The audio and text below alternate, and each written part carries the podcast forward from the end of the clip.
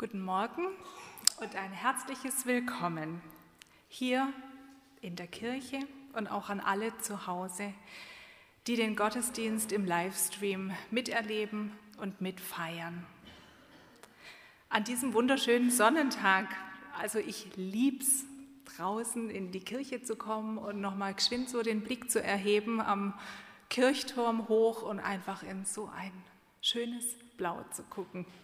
Wer es noch nicht getan hat, nachher vielleicht noch mal einen Blick gönnen. Der Wochenspruch für die kommende Woche aus Daniel 9 lautet: Wir liegen vor dir mit unserem Gebet und vertrauen nicht auf unsere Gerechtigkeit, sondern auf deine große Barmherzigkeit. Barmherzigkeit ja, ist sicherlich ein Begriff, der in der heutigen Zeit äh, nicht mehr allzu oft vorkommt, nicht mehr ganz up-to-date scheint, irgendwie aus der Mode gekommen ist, in unserer Sprache kaum mehr zu finden ist. Ja, in der Mitte dieses Wortes Barmherzigkeit steht das Herz. Eine barmherzige Person öffnet ihr Herz fremder Not.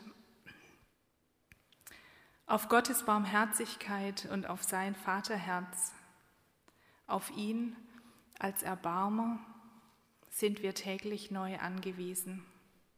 In allen Fehltritten und ja, in allen Unzulänglichkeiten und Sorgen, mit all unserer Schuld und dem, was uns umtreibt auch in der Unbarmherzigkeit dieser Zeit. Das gute Vertrauen darauf, dass Gott barmherzig ist, darf unser Denken und Handeln bestimmen. Gott selbst lädt uns ein in seine Gegenwart. Wir sind hier in seinem Namen, im Namen des Vaters und des Sohnes und des Heiligen Geistes. Amen.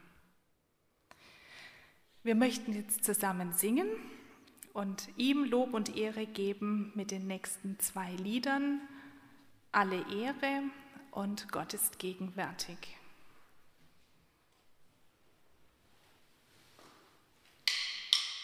Musik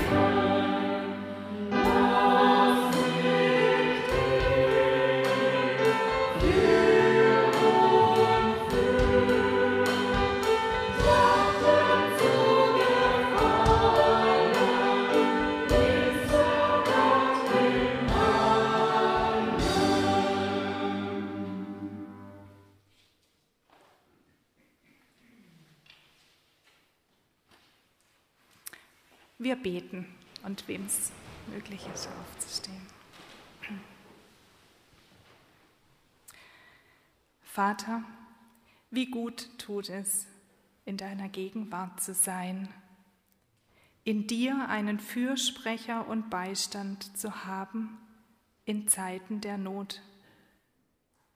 Du möchtest uns nahe sein, bist Tröster und Helfer.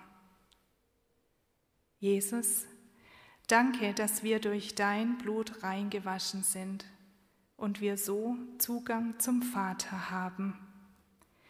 Ganz nah an deinem Herz dürfen wir sein. Du kämpfst für uns in Zeiten des Zweifels und der Anfechtung, nimmst uns in deine Arme und bürgst uns. Du bist treu und gerecht.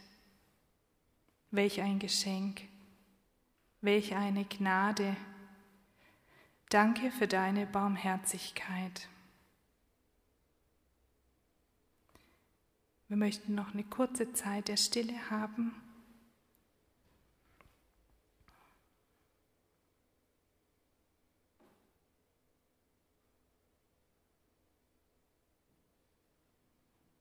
Amen.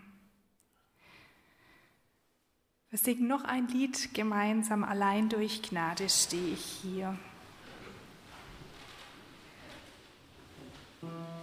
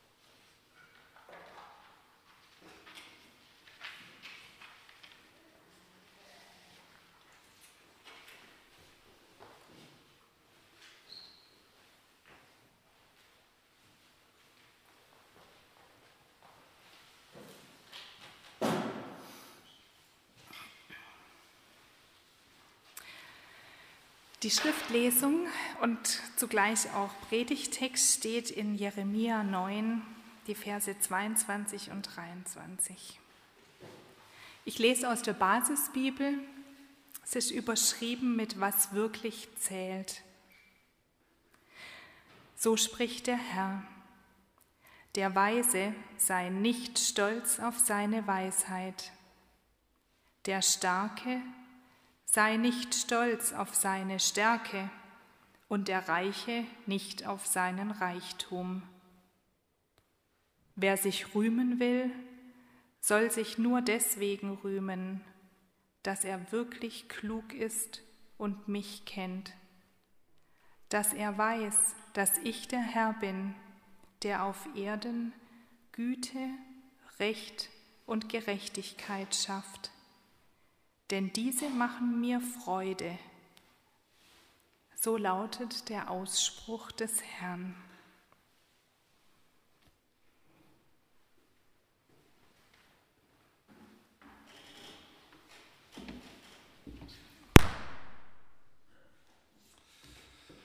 Ja, auch von meiner Seite her ein herzliches Willkommen. Schön, dass Sie da sind. Ja, so ein Fensterglas ist ja eine super Sache. Also ich kann Sie jetzt hier sehr gut sehen, was Sie anhaben, ob die Frisur sitzt. Ich kann sogar erahnen, ob Sie gut geschlafen haben oder nicht so gut. Und trotzdem, so ein Glas bietet natürlich auch einen gewissen Schutz. Es gibt Menschen, die würde ich gerne mit einem solchen Fensterglas vergleichen. Es sind Menschen, die nach außen sehen können, Sie nehmen andere Menschen wahr, sie sind an anderen Menschen interessiert.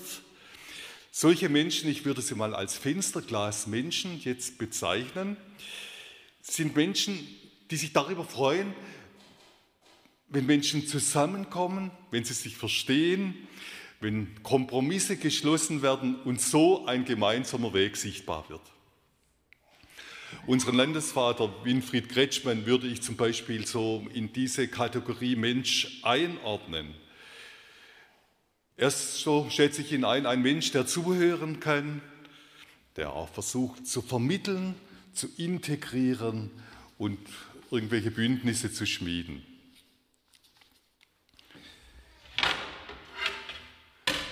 Ganz anders ist jetzt allerdings wenn ich hier in diesen Gegenstand schaue, in diesen Spiegel,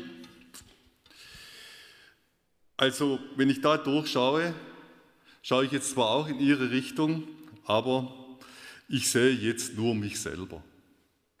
Also hinter dem Glas ist jetzt so eine Silberfolie oder Aluminiumfolie Schicht und die reflektiert jetzt das einfallende Licht und führt dazu, dass ich mich jetzt selber sehe, aber Sie nicht mehr.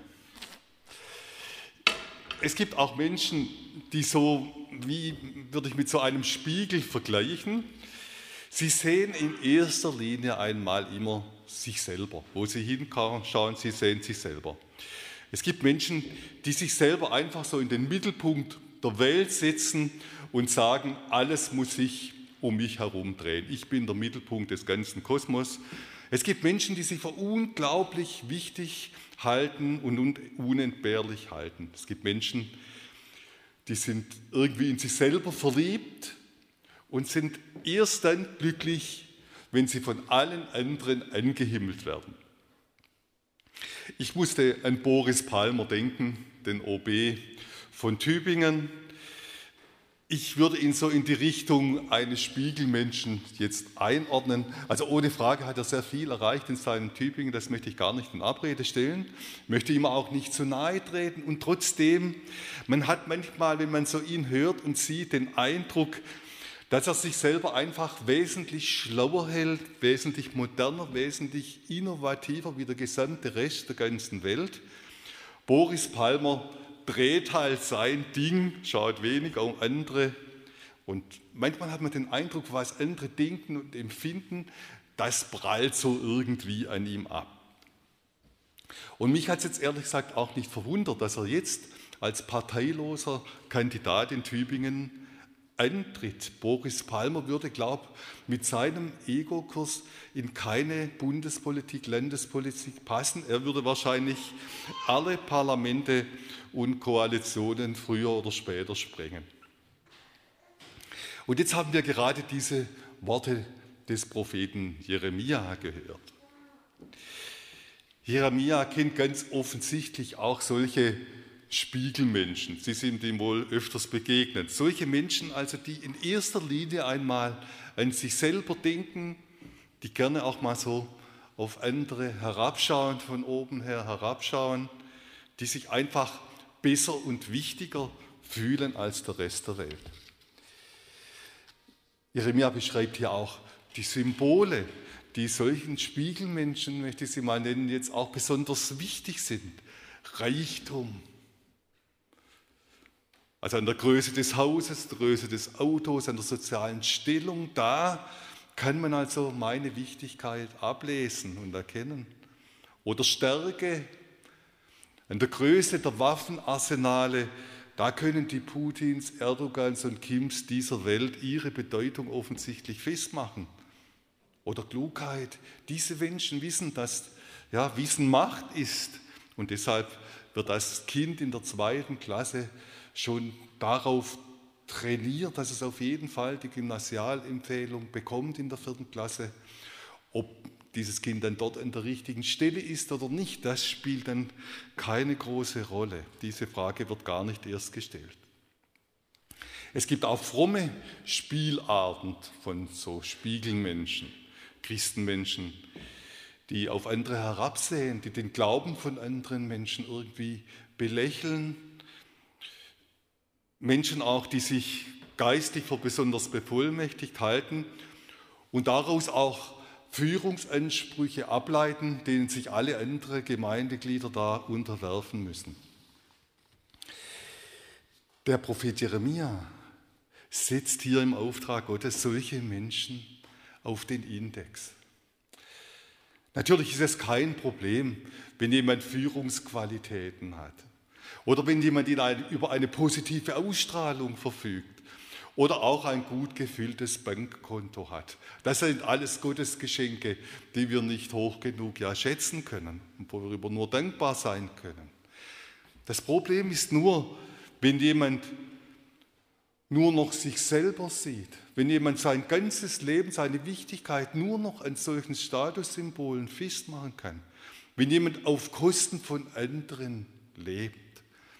Wenn jemand Unterordnung und blinden Gehorsam erwartet und keinen, kein Interesse mehr hat an, an Kompromissen und Ausgleich, das kann eigentlich nur schiefgehen. Das erleben wir ja auch immer wieder.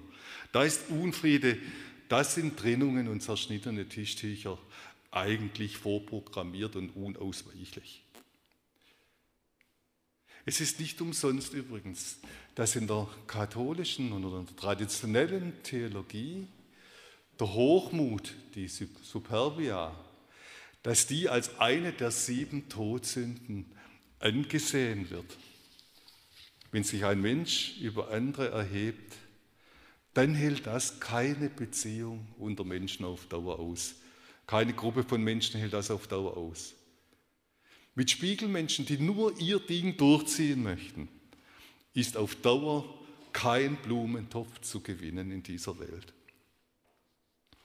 Deshalb braucht es Fenstermenschen, solche Menschen, die durchschauen können, Menschen, die durch, durch ein Glas schauen können und dann andere Menschen wahrnehmen mit ihren Bedürfnissen, was sie auf dem Herzen haben, mit ihren Ängsten, mit ihrem, was sie nicht freut. Andere Menschen wahrnehmen, Menschen, die andere auch wirklich verstehen wollen die andere vielleicht auch für einen gemeinsamen Weg begeistern können. Menschen, die sich einordnen können, auch in einen Gruppenprozess und vielleicht sich sogar an der einen oder anderen Stelle unterordnen können unter anderen. Wenn man wirklich etwas erreichen möchte, was Dauer hat und von Dauer ist, dann müssen sich alle auf Augenhöhe begegnen dann muss dieses Fenster eine ganz, ganz große Rolle spielen und nicht der Spiegel. Dann muss jeder seine Aufgabe kennen und akzeptieren. Jetzt hören sich diese Worte des Propheten zuerst einmal wie so ein moralischer Appell an. Und das hören wir immer, tu das, mach das nicht und so. Das hängt uns auch irgendwo schon zu den Ohren raus. Aber hier ist es viel mehr als ein moralischer Appell. Jeremia bringt ihm hier noch eine ganz andere Dimension, die Dimension von Gott ein und ins Spiel. Das ist das Entscheidende und das entscheidend Wichtige an dieser ganzen Sache. Also Jeremia fordert uns nicht nur dazu auf, dass wir nicht von oben nach unten auf andere Menschen blicken, sondern er fordert uns auch dazu auf, dass wir von unten nach oben blicken, dass wir nach Gott schauen, auf Gott blicken, auf Gott hören. Er sagt, bei Gott, da zählen nämlich ganz andere Werte. Nicht Reichtum, Ehre, Ruhm und Karriere, sondern er benennt sie ja. Barmherzigkeit, Recht, Gerechtigkeit. Also, dass Gott ein Herz für mich hat und dass ich als Mensch in seinem Herzen geborgen bin und aufgehoben bin und einen Platz habe, mit allen Schrammen, die ich aus meinem Leben mitgebracht habe und mitbekommen habe. Dass ich bedingungslos geliebt und angenommen bin. Und dass Gott in der Summe und im Letzten immer das Beste für mich will. Das ist das Wesen Gottes. Barmherzigkeit, das ist das Wesen Gottes. Und dieses Wesen Gottes sehen wir ganz besonders deutlich im Neuen Testament an Jesus. Also Jesus war, um jetzt mal in diesem Bild zu bleiben, also er war ein Fenstermensch in absoluter Reinkultur. Also Jesus hat sich nicht über uns, über die ganze Menschheit irgendwie erhoben, hat sich nicht über uns gestellt und hat nur von oben heruntergeschaut was die alles treiben hier unten. Nein, er ist auf Augenhöhe zu uns gekommen, auf Augenhöhe in unserer Welt zu mir gekommen. Als kleines Kind ist er in diese Welt gekommen und er war sich nicht zu schade, für uns Menschen zu leiden. Jesus war auch barmherzig zu den Menschen. Er hat sich allen, die irgendwo ein Problem hatten, zugewandt. Mit großem Herzen zugewandt und mit liebevollem Herzen zugewandt. Jesus war auch das Recht heilig und wichtig. In der Bergpredigt hat er die Gebote vom Alten Testament aufgenommen und er hat sie sogar noch zugespitzt und überboten. Und Jesus war auch wirklich gerecht, im positiven Sinn gerecht. Er, hat, er ist menschengerecht geworden. Er hat ihnen das gegeben, was sie im tiefsten brauchen, nämlich Halt und Geborgenheit. Also, auf Gott sollen wir schauen. So heißt es hier. Unser Blick soll nach oben gehen, zu Gott gehen. Und wenn wir das tun, dann wird sich etwas anderes fast zwangsläufig einstellen müssen. Wir werden nämlich schmerzhaft merken und feststellen, wenn wir selbstverliebt da in den Spiegel geschaut haben. Wir werden das als falsch erkennen. Wir werden den Wunsch haben, dass dieses, diese Silberfolie, die hier unter dem Spiegel ist, diese Aluminiumfolie, dass diese Folie wegkommt und entfernt wird. Wir werden unsere Aufgabe und Bestimmung unseres Lebens geradezu darin sehen, nicht nur uns selber zu sehen, sondern andere Menschen wahrzunehmen, auf sie einzugehen und Wege zu suchen, wie wir auch für sie das Beste finden. Zum Schluss möchte ich Ihnen gern einen Vorschlag machen. Es ist wirklich ein Vorschlag, eine Anregung. Sie sind selbstverständlich ganz frei, es zu tun oder zu lassen. Ich vermute mal, dass Sie alle in der nächsten Woche öfters mal vor dem Spiegel stehen werden. Das ist gut, wenn wir schauen, ob die Frisur sitzt, Styling stimmt. Es ist auch gut, wenn wir in den Spiegel gucken und sagen, ja, den, wo ich da sehe, den mag ich wirklich und dass ich voll Selbstvertrauen dann mein Tageswerk beginne. Aber vielleicht denken Sie auch daran, wenn Sie in der nächsten Woche in den Spiegel schauen, dass unsere eigentliche Lebensaufgabe darin besteht, nicht selbstgefällig auf mich selbst zu schauen oder gar auf andere herabzusehen. Damit kommt in unserer Welt nichts entscheidend voran.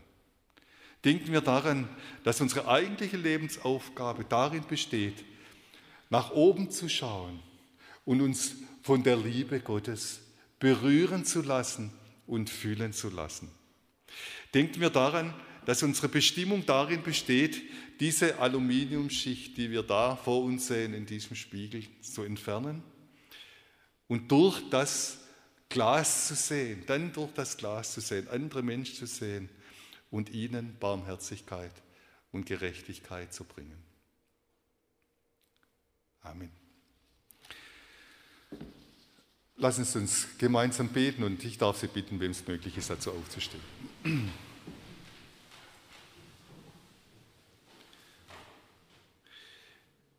Himmlischer Vater, wir sind Menschen, die es gern haben, wenn es nach unserem Kopf geht. Wir freuen uns, wenn uns andere Menschen anerkennend auf die Schulter klopfen. Wir schauen gerne in den Spiegel und setzen uns in den Mittelpunkt. Wir wissen oder wir ahnen es zumindest, dass das nicht gut ist. Wir wissen, dass dadurch auch viel Unfriede entsteht. Schenk uns, dass unser Blick nach oben zu dir geht, immer wieder dass wir von dir lernen, dass wir deine Liebe in uns aufnehmen und dann anderen Menschen mit Barmherzigkeit und Gerechtigkeit begegnen können. Wir möchten heute auch besonders die Situation in der Ukraine bringen. Wir bitten dich für alle, die in die politischen und diplomatischen Verhandlungen beteiligt sind. Wir bitten dich um Weisheit und Geduld und den unbeirrbaren Willen zum Frieden. Und alles, was wir sonst auf dem Herzen haben, das legen wir jetzt in das Vaterunser, dass wir gemeinsam miteinander sprechen. Vater unser im Himmel, geheiligt werde dein Name, dein Reich komme, dein Wille geschehe, wie im Himmel, so auf Erden. Unser tägliches Brot gib uns heute und vergib uns unsere Schuld, wie auch wir vergeben unseren Schuldigen und führe uns nicht in Versuchung, sondern erlöse uns von dem Bösen. Denn dein ist das Reich und die Kraft und die Herrlichkeit in Ewigkeit. Amen.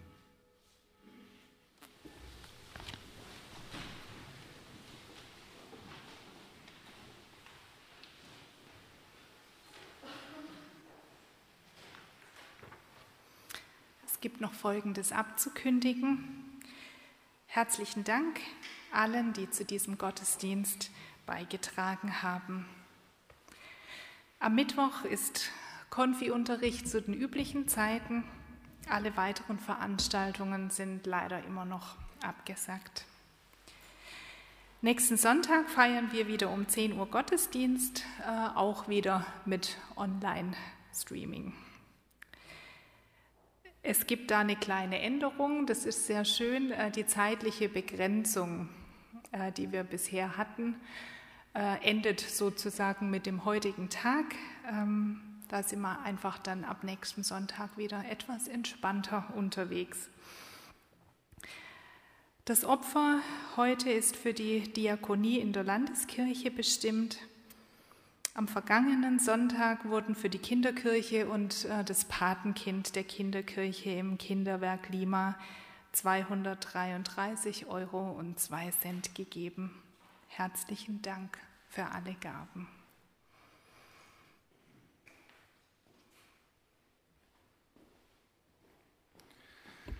Lassen Sie uns um den Segen Gottes bitten. Herr, segne uns und behüte uns. Herr, lass dein Angesicht leuchten über uns und sei uns gnädig. Herr, erhebe dein Angesicht auf uns und gib uns deinen Frieden. Amen.